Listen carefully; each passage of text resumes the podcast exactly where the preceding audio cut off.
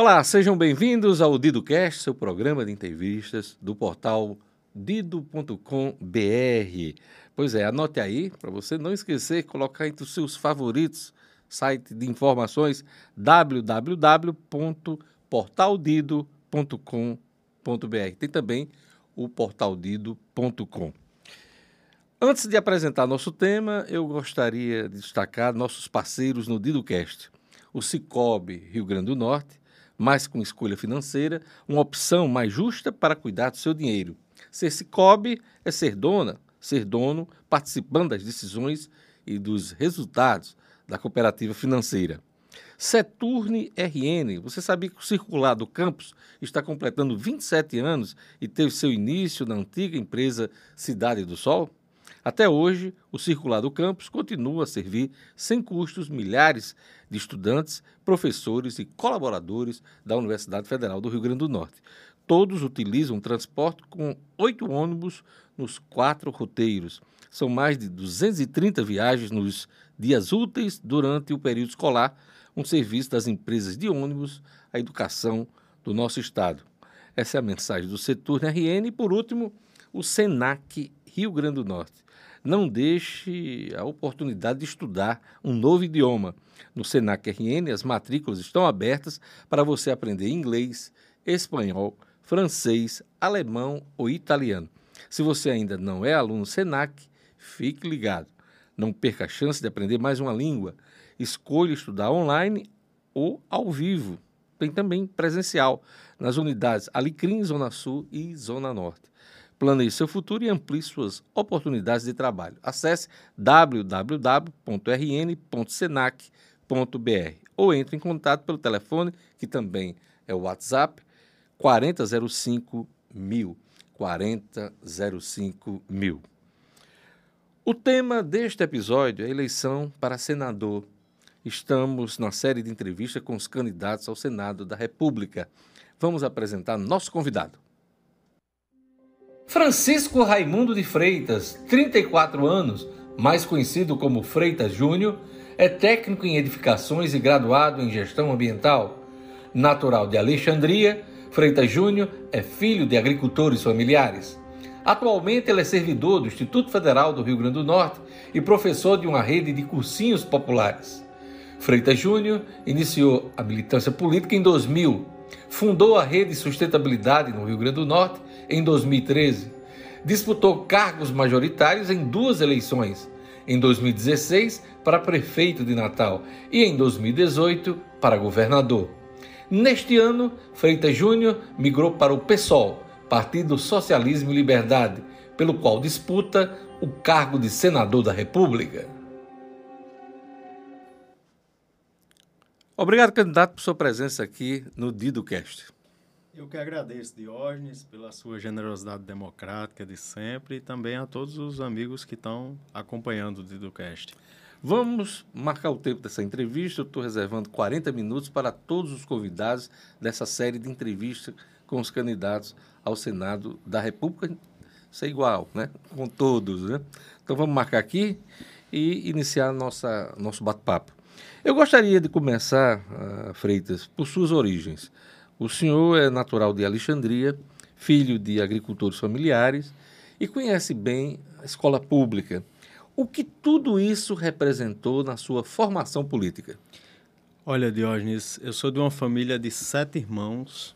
O meu pai foi criado por uma mãe solo. Os meus pais se separaram na década de 50.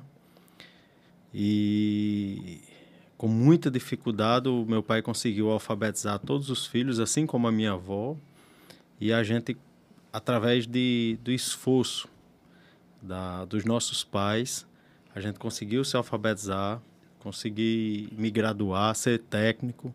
Na época a gente só tinha dois cefetes no Rio Grande do Norte, que era o de Mossoró e o de Natal. E o mais próximo que tinha era uma escola agrotécnica federal de Souza, na Paraíba, que hoje, inclusive, é um campus do IF. E aí eu fui estudar em Souza, fui ser aluno de escola interna, no internato lá. Depois me graduei, me formei em gestão ambiental, fiz sete períodos de engenharia civil, é, fiz especialização e hoje sou servidor concursado, servidor de carreira.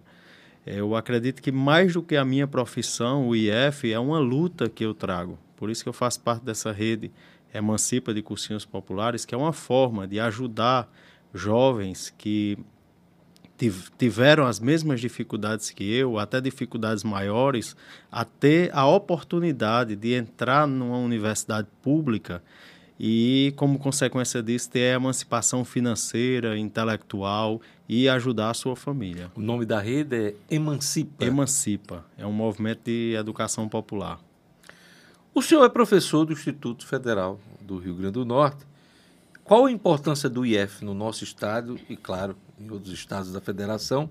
E como o senhor avalia a criação de institutos estaduais, tendo como modelo os IFs?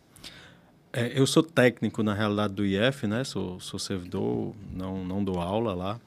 É, os IFs é o que a gente tem a melhor escola pública brasileira, assim como a, o que a gente tem de referência no mundo em educação pública no nível superior são as universidades públicas, da mesma forma que a gente tem de referência no Brasil e no mundo, o IF é o representante brasileiro. É extremamente importante. Você imagine um jovem de João Dias, uma serra que fica lá no Alto Oeste, um dos menores municípios, filho de agricultores. Nunca que esse jovem ia ter condição de fazer um curso técnico é, se ele tivesse que se deslocar para Mossoró ou para Natal, ou até mesmo para Campina Grande. É, ou João Pessoa. E aí o que é o, o IF dá a oportunidade desse jovem estudar em Catolé do Rocha, na Paraíba, ou em Pau dos Ferros, no Rio Grande do Norte.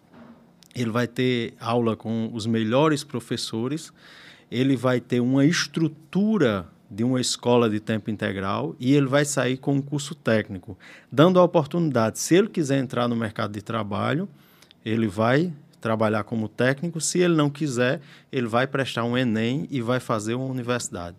Isso é uma atitude libertadora. Infelizmente, Diógenes, o governo atual vem fazendo cortes sucessivos na educação e está fazendo com que a educação pública de qualidade que são os IFs e as universidades, é, se tornem, as universidades federais, se tornem elitistas. Por quê? A pessoa entra por cota, ela vem do interior, mas ela tem um sonho de fazer medicina, por exemplo.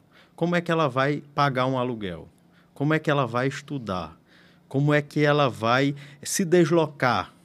Tem um circular, que é de graça, mas é só do via direta até o, o setor de aulas.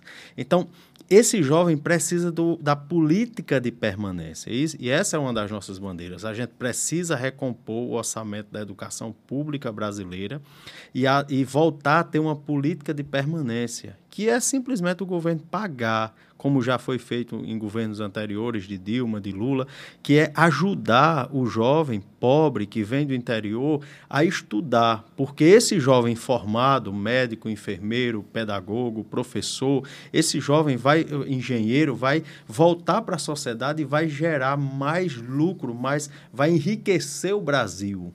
Não vai ser um, ele não vai fazer só por ele, ele vai fazer pelo país. Isso vai fazer com que o Brasil seja um país que atraia grandes empresas. Vai ser, ele vai ser um pesquisador que vai encontrar a cura para uma, uma doença grave, que vai encontrar uma vacina para prevenir uma doença é, é, como a, a coronavírus. Então, é muito importante a gente retomar a política de permanência. E eu, claro, que levanto a bandeira dos IERNs. Eu acho que tudo que vier para ajudar os nossos jovens, para garantir uma educação de qualidade, é extremamente importante. E aí a gente está vivendo uma coisa também muito difícil no nosso país, que é com a educação infantil. O governo Bolsonaro se tornou um governo, um verdadeiro cemitério de, de centros, as antigas creches, unidades de educação infantil. O governo abandonou. E hoje, por todas as regiões do Brasil, você encontra obras inacabadas de, de centros de educação infantil. E essa, esses centros de educação infantil, eles têm um papel muito importante, porque primeiro eles permitem que a criança tenha um acesso à escola na idade correta, aquela idade prevista na Lei de Diretrizes Básicas da Educação e também no Estatuto da Criança e do Adolescente. Mas não somente por causa disso, porque lá ele vai ter uma alimentação. Se a criança tem uma, uma, uma creche de tempo integral, ela vai ter uma educação adequada, ela vai ter uma alimentação adequada, ela vai estar protegida da violência, e da, e principalmente, e, aliás, inclusive da violência sexual, e vai permitir também que o pai e a mãe trabalhem no momento de tanta dificuldade, desemprego e fome que a gente está vivendo seja, no Brasil. São três, né? São três utilidades importantes. Isso. Primeiro, o ensino, o acolhimento, alimentação e também a possibilidade... A emancipação da família. Da né? empregabilidade. Já que a gente está falando em, avaliação, eu queria, aliás, em educação, eu queria que você fizesse uma avaliação da educação estadual nessa gestão do PT, que é um partido de esquerda alinhado ideologicamente ao seu partido, o, o PSOL. E em seguida, o senhor já começou a fazer essa avaliação, eh, apontando falhas da educação no âmbito federal, mas eu queria que o senhor fizesse uma avaliação da educação aqui no Estado e também eh, no âmbito federal. Olha, o, é sempre Vamos começar pelo necessário, Estado. Pelo é, estado. é, sempre necessário, Diógenes, avaliar o governo de Fátima a partir da realidade que ela encontrou. Ela encontrou um Estado quebrado, com fornecedores atrasados, com é, quatro folhas de pagamento atrasado. Depois disso vem uma pandemia.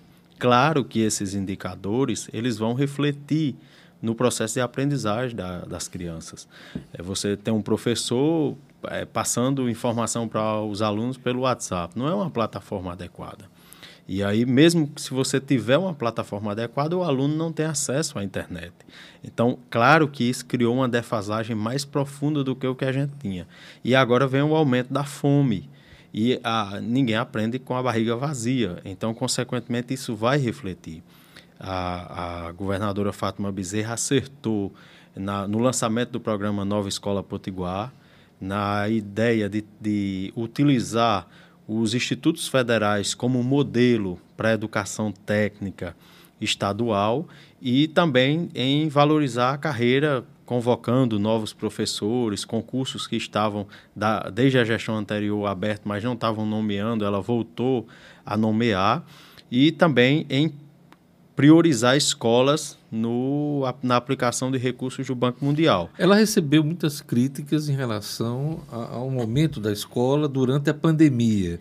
O senhor acha que ela agiu corretamente, o, o atual governo agiu corretamente nas ações, atendeu às necessidades do alunado? Deixou a desejar em relação à assistência, por exemplo, a merenda, que o aluno não foi assistido é diferente de outros estados que, por exemplo, criaram Bolsa Merenda, davam uma quantia para que a criança continuasse se alimentando. Acredito que foi uma limitação do governo durante a pandemia. Agora, é, é extremamente necessário a gente reestruturar a educação do, do estado do Rio Grande do Norte. Os IERNs cumprem um papel importante no processo de educação de ensino médio e profissional. Só que a gente tem um ensino fundamental e as séries iniciais, que também fazem parte das atribuições do Estado, que elas precisam de estrutura física e a gente precisa avançar na escola em tempo integral. Se a gente comparar com Pernambuco, por exemplo, a gente está muito atrasado em relação à escola de tempo integral. E isso reflete diretamente no nosso alto índice de analfabetismo. O senhor iniciou a avaliação aí do governo federal nessa área da educação, mas eu queria saber eh, quais outros desafios precisam ser superados uh, nesse governo. A gente precisa superar o próprio governo, Diógenes. É um governo que ataca aquilo que a gente tem de conquista democrática, que a própria imprensa, com um papel importantíssimo. O Brasil evoluiu muito no, nas últimas décadas, como, por exemplo, a aprovação da Lei de Acesso à Informação. O governo atual trabalha com exoneração, sigilo. É, quando alguém, um, policial federal, um servidor público do, da FUNAI, do IBAMA, atua no sentido de garantir a correção, garantir a impessoalidade no serviço público, esse servidor é removido ou é exonerado. E a imprensa é atacada todos os dias. E aí ninguém se engane. Quando Bolsonaro ataca a imprensa, ele não está atacando os profissionais da imprensa somente. Ele está atacando o Estado democrático de direito, golpeando diariamente o Estado democrático de direito. E como consequência disso vem esse processo de desestruturação de todas as conquistas sociais dos últimos anos. O próprio programa Bolsa Família, por mais que a gente tenha um aumento, mas ele, ele começa a ser desconectado das políticas de frequência escolar, de vacinação, e aí você começa a, a, permitir que a pessoa até receba o recurso, mas que o país não melhore o índice de desenvolvimento humano, a, a desarticulação do sistema da, das universidades, da ciência e da tecnologia no nosso país, faz com que a gente fique dependendo de uma máscara, que é uma estrutura extremamente simples da China, em, que é uma tecnologia que a gente poderia desenvolver nas nossas universidades, mas as universidades estão sufocadas porque a verba de custeio e os recursos da universidade estão sendo cortados todos os anos estão, estão, estão ficando cada vez menores. Um, um, respirador, gente, é uma tecnologia simples que poderia ser produzido no Brasil, mas a gente precisava de respirador estrangeiro. Por quê? Porque o Brasil continua esse processo de desinvestimento em ciência e tecnologia e também é, na industrialização do país. Cada vez mais a gente depende de capital estrangeiro e depende só do agronegócio. E a gente não tem um celular produzido no Brasil, não tem chip produzido no Brasil e um respirador, que é uma estrutura simples, da mesma forma, não, não, não é produzido no Brasil. E enfrentamos graves problemas de abastecimento durante, muita gente morreu, a crise sanitária, né? Muita gente morreu e poderia, essas vidas poderiam ter sido salvas se a gente investisse na industrialização do país. Calinato, o senhor foi um dos fundadores uh, do Partido Rede Sustentabilidade no Rio Grande do Norte. O projeto deu errado? Eu fui um, dos fundadores da, da rede, até nacionalmente também, fiz parte da direção do, do partido. Agora, ainda em 2018, a gente tinha divergências em relação ao segundo turno. A gente acreditava que, independente de concordar ou não, era necessário abraçar a candidatura de Haddad como sendo a candidatura do campo democrático. Naquele momento, por divergência, eu rompi politicamente, e, mas só depois eu oficializei a desfiliação. Então, já em 2018, o senhor no segundo turno. decidiu deixar a rede? No segundo turno, porque a rede demorou muito a se, a, a se posicionar radicalmente. E agora a história provou que a gente estava correto, mas depois houve um, um realinhamento da rede através do trabalho de Randolph, principalmente o trabalho brilhante de Heloísa, que foi a pessoa que me levou para a rede, que é uma pessoa que eu tenho um Heloísa Helena, ex-senadora do PT, PSOL, né? Isso, isso. E aí, é, atualmente houve um realinhamento e a rede e o PSOL formam uma federação. A Rede Sustentabilidade teve, aqui no Rio Grande do Norte, teve uma grande vitória, uma vitória majoritária é, em 2018 ao abrigar a candidatura de Stilson Valentim, que acabou vitoriosa. Ganhou, mas não levou, porque o senador trocou de legenda logo nas primeiras semanas do mandato. Primeiro dia, né? Primeiro dia? Dia da posse. Então foi mais rápido do que eu pensei. Valeu a pena a empreitada? Olha, havia uma pressão muito grande de, de setores da sociedade e também do próprio partido. Eu acredito que é uma avaliação que o partido deveria fazer em relação a isso. Eu, particularmente, quando vejo um senador que trabalhou 16 anos na polícia, com 37 anos de idade se aposenta e vota a favor de uma reforma da Previdência que vai fazer com que um estoquista de um supermercado, uma mulher que pega em peso diariamente, que desenvolve tendinite com 50 anos de idade, dificuldade de andar, hérnia de disco, e que aumentar dois anos de idade para essa mulher se aposentar, francamente, isso é uma derrota. Você ter, e aí eu reconheço.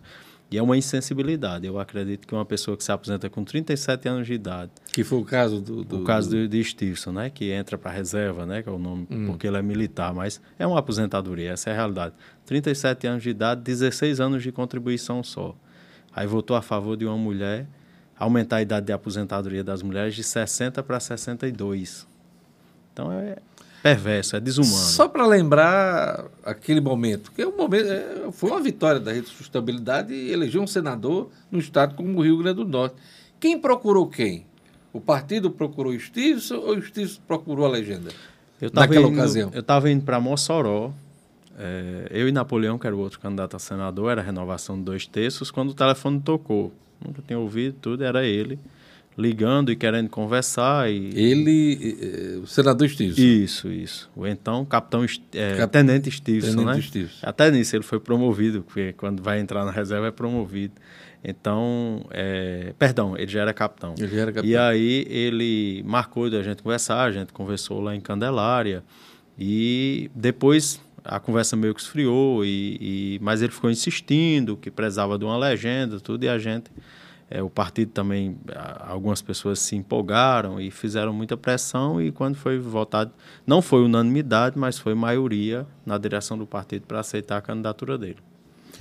O senhor já disputou duas eleições majoritárias, uma para prefeito em 2016 e outra para governador em 2018, tendo inclusive estive como candidato ao Senado. O que diferencia a atual candidatura ao Senado das anteriores, das experiências anteriores? Diógenes, o momento triste e lamentável que a gente está vivendo. A gente, o Brasil agora voltou para o mapa da fome. A gente tem 61 milhões de brasileiros é, em insegurança alimentar desses 15 milhões estão passando fome. E isso não é gente é, lá no Vale do Jequitinhonha, não é gente na periferia de São Paulo, não. São alunos meus, são, são pessoas é, próximas de alunos meus, de Felipe Camarão, de Mãe Luísa, é, de bairros da Zona Norte, são, é, como a imprensa nacional noticiou, são moradores de Eloy de Souza, de comunidades rurais, são moradores de, de Alexandria, são pessoas que a gente conhece. São... não precisa ir muito longe, qualquer sinal de trânsito hoje aqui na capital, você se depara com famílias inteiras é, pedindo esmola, pedindo ajuda. Então, realmente, a miséria está saltando aos olhos, né? Ao mesmo tempo que a miséria salta aos olhos, a gente tem uma previsão de superávit na, no agronegócio brasileiro, na produção de grãos. A previsão é 263 milhões de grãos, de toneladas de grãos que o Brasil vai ter. Então, o Brasil vai produzir cada vez mais grão. Esse grão vai servir de alimento para porco no Japão, na China, vai alimentar o mercado estrangeiro, enquanto isso a nossa população está passando fome. A LDO foi sancionada pelo presidente da República essa semana, né? Essa semana e a previsão é que pelo quarto ano seguido não vai ter aumento real do salário mínimo. O salário mínimo vai ser abaixo da inflação. Então, esse cenário de fome, esse cenário de, de dificuldade, que é um cenário que a gente imaginava que nunca mais ia voltar, faz com que haja necessidade de se discutir um projeto para o Rio Grande do Norte, mas não somente isso, mas um projeto para o Brasil. E esse projeto envolve a gente vencer a fome, a gente discutir uma renda básica universal para todo brasileiro e fazer também uma criar uma política de Estado de valorização do salário mínimo que a revisão do salário mínimo não pode ser pela inflação. Você tem que criar um índice com barras na inflação da cesta básica, para que o, a família que compromete quase todo a, o salário com a alimentação, ela não tenha uma perda no, no, seu salário mínimo. E a outra coisa, a gente precisa fazer uma reforma tributária e fiscal nesse país. Pois é, esse ponto é que eu queria chegar. O senhor tem defendido a reforma tributária para ajudar no combate à caristia e também, claro, na redução da fome é, desde que acompanha a política, né, desde meus tempos de Brasília, esse tema é tratado, principalmente nas campanhas eleitorais, mas não sai do papel. Não há um entendimento por parte da União, dos estados e também dos municípios. E a União fica com a parte maior desse bolo tributário. O que é que o senhor pretende propor nesse campo de concreto e de forma objetiva? Olha, a gente tem que fazer uma reforma tributária onde quem ganha mais pague mais, quem ganha menos, pague menos. Hoje, o imposto de renda, se a pessoa ganhar R$ 1.903,99, ela vai pagar quase 200 reais de imposto de renda. Mas se essa mesma pessoa ganhar um milhão de reais de lucros e dividendo da empresa dela, sabe quanto ela vai pagar de imposto? Não tenho aqui a conta agora. Zero. Zero. Zero. Ela não paga um centavo. O Brasil é um dos poucos países no mundo que não, que não paga que não cobra lucros e dividendos. E isso é uma atitude, inclusive, que dificulta o fomento da economia nacional. Por que, que os outros países cobram? Porque eles são comunistas? Não. Porque quando a, ela limita que o, o empresário retire o dinheiro, ele faz o quê? Ele investe esse dinheiro. Agora, quando permite que ele tire, aí o cara faz igual a Paulo Guedes, pega o dinheiro e manda para o paraíso fiscal lá para o exterior, onde está fora do controle da Receita Federal brasileira. Então, a gente precisa taxar lucros e dividendos, Outra coisa, você compra um celular, o seu celular, paga imposto. Você compra um carro, paga imposto. Um entregador de aplicativo compra uma moto, paga imposto. Mas se você comprar um avião, um jatinho, um iate, paga zero de imposto. A gente precisa taxar também os artigos de luxo. Então, taxar artigo de luxo, herança, lucros e dividendo e também taxar as grandes fortunas. O senhor sabe que essa proposta que o senhor está fazendo agora, ela é uma, uma pauta polêmica e uma, uma pauta ditamente de, da esquerda, né? Como convencer, por exemplo, a turma do Centrão e de outros segmentos ideológicos? É, o que precisa ser convencido é a sociedade. Porque, por exemplo, só existem dois países no mundo que não têm nenhum tipo de imposto sobre grandes fortunas: Brasil e Lituânia. Então, é, isso prova que é um imposto viável. É, lucros e dividendos, esses também são cobrados na grande maioria dos países. Antigamente eram três que não cobravam imposto Mas sobre grandes fortunas. Aqui é tabu.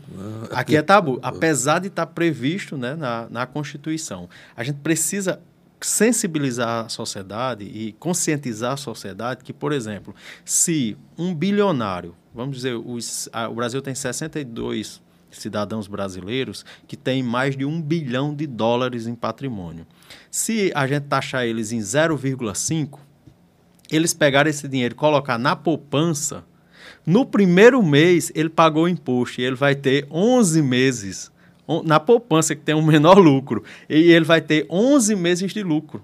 Só para só para se ter ideia. E esse recurso a gente vai investir o quê? na educação e no fomento ao combate à desigualdade do nosso país. E também a gente precisa mudar a alíquota do imposto de renda. A gente precisa é, passar a cobrar imposto de renda de quem ganha 5 mil reais não tem condições de uma pessoa ganhando dois mil reais pagar mais de 200 reais de, de imposto de renda. Um, um, um, valor que sequer ele consegue pagar um plano de saúde, sequer ele consegue pagar o combustível e a alimentação de uma esposa e um filho, por exemplo. Independente de ideologia, esse assunto não avança.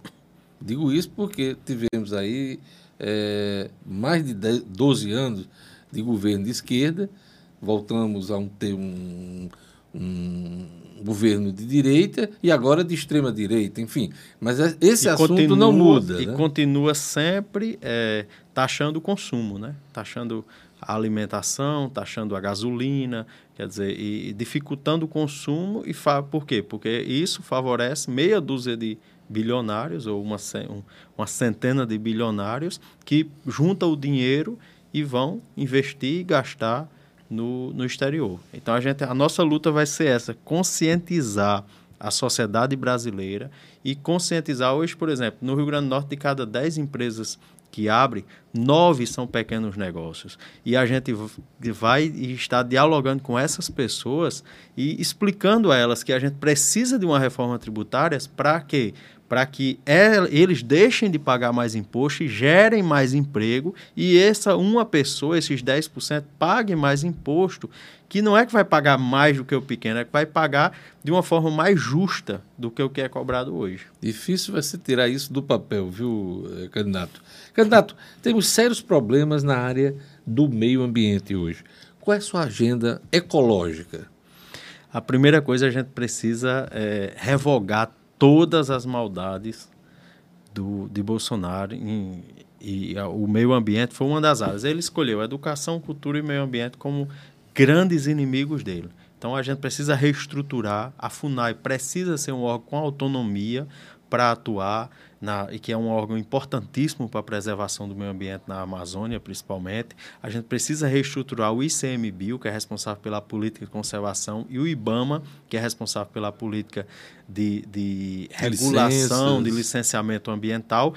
E, para além disso, a gente precisa começar a adotar uma política de emergência climática para o Brasil.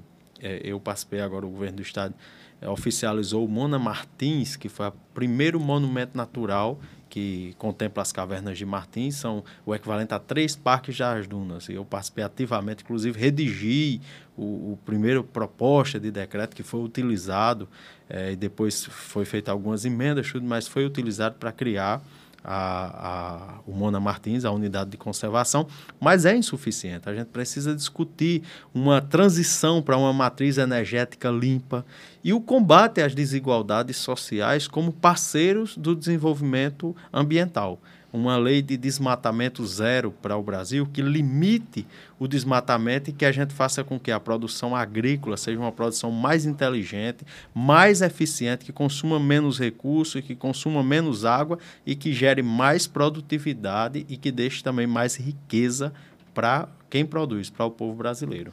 O senhor conhece a realidade do semiárido, né, no, no nosso estado, eh, desde a sua infância, desde os seus, as suas origens. É, como é que o senhor avalia hoje essa questão climática no Rio Grande do Norte? Olha, levando em conta o semiárido. A gente está tendo um fenômeno que é o chamado refugiado, refugiado climático.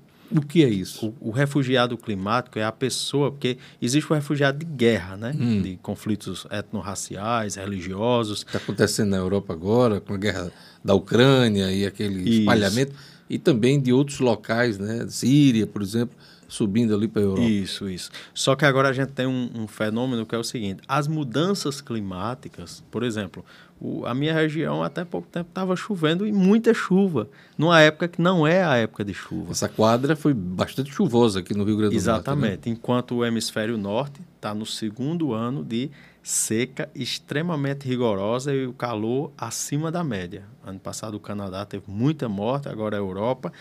Esse efeito, que é o Laninha e é o Ninho, ele vai chegar aqui também no Brasil e vai fazer com que a gente tenha um ciclo de estiagem extrema. Esse ciclo de estiagem, ele vai provocar inclusive um processo de aumento da desertificação no Siridó e no Alto Oeste do nosso estado, e por todo o semiárido brasileiro. Isso vai dificultar a própria sobrevivência das famílias, por escassez de água, escassez de recursos hídricos. Ah, mas vem a água de São Francisco extremamente cara, as pessoas não vão ter como se alimentar nessa região, consequentemente vão, ser, vão ter que se mudar para os grandes centros e voltando a um processo de êxodo rural. A então, transposição está sendo vendida como uma grande panaceia, né? Exatamente. É, da nossa região nordeste. Né? Exatamente. Né? A água que chega do Rio São Francisco ela é simplesmente impagável. Inclusive, é um problema que está no colo da Secretaria Muita gente não sabe hídricos. que tem que pagar água e a água é cara, né? Isso, isso. E a ideia, a proposta inicial é que seja para plantação de irrigação seja mais barato do que para consumo humano. Então vai virar um deserto o interior, porque as pessoas não têm como comprometer toda a sua renda para comprar água. Então o que é que acontece? A gente precisa, o Brasil precisa discutir as mudanças climáticas e, e como a gente vai trabalhar um, um, manejo adequado do solo, da caatinga, um manejo adequado, de forma que a gente tenha segurança alimentar para essa população, que a gente se previna para os efeitos das mudanças climáticas, ao mesmo tempo que a gente também vai ter condições de dialogar a nível mundial, porque a política ambiental não pode ser uma política só localizada. E a gente precisa deter também o desmatamento da Amazônia, porque existe uma ligação. Quando você desmata a Amazônia, a Mata Atlântica, os outros biomas, você reduz também o potencial de chuva. Consequentemente, o verão, o deserto vai se tornar cada vez maior. O senhor defende a revisão de reformas como a da Previdência e também como a trabalhista em caso de eleição? Defendo a revogação da reforma da Previdência. A reforma da Previdência ela é perversa, ela ataca trabalhadores, ataca, ataca mulheres na, no momento, a, a reforma da Previdência no momento de maior dor e dificuldade que uma família enfrenta, que é quando que uma pessoa enfrenta, que é quando ela fica idosa, fica limitada, precisa gastar mais com medicamentos e vai ser difícil revogar, né? Porque os estados se adequaram a essa lei federal, inclusive aqui no Rio Grande do Norte, a governadora do PT também aprovou sua lei na Assembleia Legislativa. Vai, é. ficar, vai ser complicado revogar. Sim, sim, mas é extremamente necessário a gente voltar a valorizar os aposentados e é, tratar o aposentado com o respeito que ele merece. Por quê? Porque a aposentadoria dele é um direito que ele tem e que ele contribuiu. E aí é uma questão de justiça a gente revogar a reforma da Previdência. E a reforma trabalhista, é, patrocinada por Rogério Marinho, eu tenho sempre dito que é o coveiro dos direitos dos trabalhadores. Seu adversário na disputa pelo Senado da República. Ele tem que explicar como é que ele queria que uma mulher grávida trabalhasse num ambiente insalubre, que essa foi a proposta. Como é que você acaba na prática com o direito do trabalhador quando você adota o legislado sobre é, o acordado sobre o legislado. Então, uma, faz, faz-se um acordo em que você vai ganhar menos do que o salário mínimo. Por causa dessas reformas é que a gente está vendo e dos erros da política econômica do presidente, do qual Rogério Marinho é, era ministro, é que a gente está vendo o aumento da fome e o aumento do subemprego. Então, a gente precisa realmente ter uma evolução na legislação trabalhista. Como, por exemplo, a gente precisa lidar com o problema dos trabalhadores de aplicativo.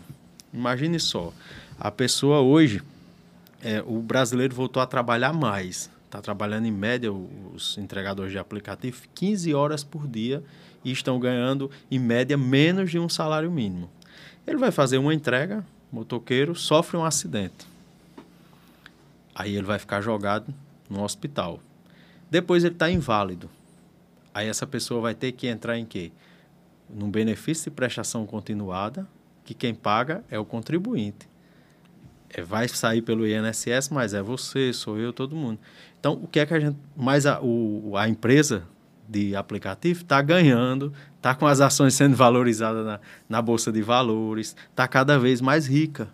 Mas quem vai pagar toda a despesa da família, a, a manutenção do custo com benefício de prestação continuada, somos nós. Isso está errado. Isso está errado. A empresa que está ganhando com a mão de obra daquele trabalhador que está se dedicando 15 horas por dia, arriscando a sua vida no trânsito, ela que tem que assumir a responsabilidade, como se você contratar uma pessoa ou qualquer outro empregador assume a responsabilidade. Então, é isso é que a gente a reforma que a gente precisa fazer é nesse sentido de garantir mais direito para os trabalhadores que estão dedicando a vida e totalmente desassistidos. O que é que o senhor acha do orçamento secreto? O orçamento secreto é o maior escândalo da da história brasileira, né? Deixou os anões de orçamento, mensalão, tudo aquilo deixou no, deu um, deixou no chinelo. É a coisa vergonhosa, Diógenes, e faz com que o Brasil gaste muito dinheiro, mas não tem projeto. Porque o orçamento secreto é para quê? Para agradar conveniências. Então a gente poderia ter um presidente da República que dissesse: não, eu vou ser o presidente que vai reerguer a construção civil do Brasil. Vou criar um programa mais avançado do que o Minha Casa Minha Vida, que a gente vai conseguir resolver o déficit é, é, habitacional do nosso país. Imagine, Natal com 3 mil moradores, é, pessoas em situação de rua. Então, fazer uma proposta ousada nesse sentido. Todo mundo da classe média que está trabalhando, que a gente vai vai fazer com que essa pessoa tenha acesso. Isso ia movimentar a economia do país inteiro, isso ia resolver o problema do déficit e ia gerar emprego, enfim. Mas não. O dinheiro está sendo gasto mais do que seria necessário, mas não tem um projeto. Aí o que é que acontece? Esse dinheiro vai servir para fazer show de artista numa cidade que não tem um hotel para hospedar uma pessoa esse show, isso aí vai ser para. Eu conheci a realidade de uma cidade no interior que a prefeitura recebeu três máquinas, só que a cidade não tem um motorista com categoria D. Três e... máquinas, tratores. Isso, essas máquinas grandes. Hum. De, de empilhadeira, essas coisas. Hum. É, aliás, trato, é, é porque eu estou tentando lembrar o nome, estou lembrando da marca, mas é, é como um trator. E aí o que é que acontece? A cidade a prefeitura não tem orçamento para pagar o combustível dessas máquinas e a cidade não tem sequer um profissional concursado com carteira de habilitação D para pilotar as três máquinas. Mas a máquina chegou. Mas a máquina chegou, ficou lá no pátio, no pátio da Alfesa, lá em Mossoró, e depois o prefeito foi lá e entregou. E está servindo para quê? Para nada. Aliás, Somente tá, secreto. Está servindo. Somente secreto que tem aí uma previsão de 18 bilhões de reais para o ano que vem. Está previsto aí na LDO, Lei de Diretrizes Orçamentárias, aprovada essa semana, sancionada pelo presidente da República. Então, orçamento é uma realidade e vai continuar. Para encerrar, o senhor teme um golpe de Estado patrocinado pelo presidente da República, Jair Bolsonaro? Olha, Bolsonaro vem dando golpes, né? Ele, 7 de setembro do ano passado, é, esse ano, diversos eventos que ele vem fazendo são golpes. Cada ataque que ele faz a uma jornalista no cercadinho é um golpe que ele está fazendo. Cada demissão que ele faz, cada exoneração, quando diz respeito a uma lista tríplice, ele está dando pequenos golpes para tentar consolidar esse grande golpe. Eu não sei se o covarde incompetente do Bolsonaro vai conseguir dar esse golpe. Eu só sei que se ele tentar, eu estarei na linha de frente no combate a qualquer tipo de Então, de você acredita ditadura. que pode ocorrer uma ruptura institucional eh, de desrespeito à Constituição? Eu acredito que ele vai tentar, ele, como ele tem tentado. Mas, independente de tentar ou não, eu sei que eu estarei na frente Ou seja, o, no o combate. senhor, o senhor não sou dos que vão embora, não. Sou dos que vou ficar aqui. Eu, o senhor acredita que o presidente vai, não vai aceitar o resultado das urnas caso Não, ele não, não. seja o, Não. o vitorioso? Não, não. Ele não vai aceitar, inclusive já tem dado todos os sinais, tudo. É lamentável que as Forças Armadas se submetam ao que estão se submetendo, mas é, eu tenho sérias dúvidas se ele tem competência até para isso, porque é, um, é tão incompetente que até para dar um golpe de Estado ele, ele talvez tenha dificuldade, mas E- que vai tentar, vai. E qual a importância dos manifestos que a gente vem acompanhando? Inclusive, essa semana temos aí a leitura na USP, em em São Paulo. Temos um manifesto da FIE, da Fiesp, Federação das Indústrias, juntamente com bancos, Febraban. E, mais recentemente, temos um manifesto aí do, do setor cultural do país aí. Eh, eh, esses manifestos, eles são importantes nesse momento de reafirmação ah, do nosso sistema democrático? Olha, eles não só são importantes, Diógenes, como eles são indispensáveis. Ne- A gente está vendo um momento, a coisa é tão séria, que você está vendo partidos dos mais diferentes espectros políticos. É, a gente está vendo entidades com patronais como a Fiesp defendendo a melhor, os melhores cursos de direito do país, como da USP. E também amanhã, inclusive, a gente tem um, um evento que vai ter a participação vai, em diversos estados, a, a OAB, é, algumas entidades ligadas à, à magistratura, vão à advocacia, vão se manifestar. Os movimentos estudantis estarão amanhã no MIDO. Então, senhor acha, considera que a sociedade civil está se levantando diante Isso. dessas ameaças que, que a gente tem assistido? A gente está vendo que o Brasil está polarizado nesse momento. De um lado, os democratas, que inclui desde liberais a segmentos da esquerda, é, é a esquerda revolucionária, e de outro lado, os golpistas, que tem no presidente o seu principal porta-voz. E é necessário que a gente tenha é, é esse, esse enfrentamento, que tenha a, é esse, ao povo na rua para peitar toda a ânsia golpista do, do presidente. Pra, até mesmo porque é, é importante, inclusive, que ele perca já no primeiro turno para mostrar o, a falta de apoio, de anseio popular que ele tem. Para encerrar, uma provocação, como é que está se sentindo na nova casa o PSOL? O senhor que se filiou ao partido neste ano e já encara uma candidatura majoritária ao Senado da República. Olha, o pessoal, eu tenho uma relação com o pessoal muito antiga, porque eu fui para a rede por causa de Heloísa e eu sou, sempre fui socialista, sou um ecossocialista, inclusive o pessoal tem, nesse período também acumulou muito em relação ao, ao ecossocialismo, ao ambientalismo popular e me sinto em casa, porque é uma relação antiga que eu já tinha, ajudei, recolhi assinatura também para ajudar a fundar o PSOL, embora nunca tenha sido filiado. Votei em candidatos do PSOL em, nas primeiras eleições que eu votei e me sinto em casa e defendendo um programa socialista, então sendo coerente com, com a minha história de vida e com a minha militância política também. É isso aí. Eu gostaria de agradecer a presença aqui no nosso programa de Freitas Júnior, ele que é candidato ao Senado pelo Partido Socialismo e Liberdade. Obrigado. Eu que, presença. eu que agradeço, Diógenes, pela sua generosidade democrática e também a todos os amigos que acompanharam aí pela internet. Semana que vem tem mais. Teremos mais uma edição do DiduCast com mais um candidato ao Senado da República. Neste mês de agosto, nós estamos dedicando espaço aí aos postulantes ao Senado. No mês de setembro, vamos entrevistar aqui os candidatos ao governo do Estado. Obrigado a todos.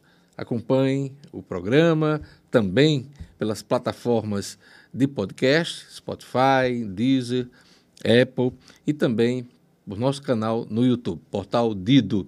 É só acessar. A todos uma boa semana. Até a semana que vem.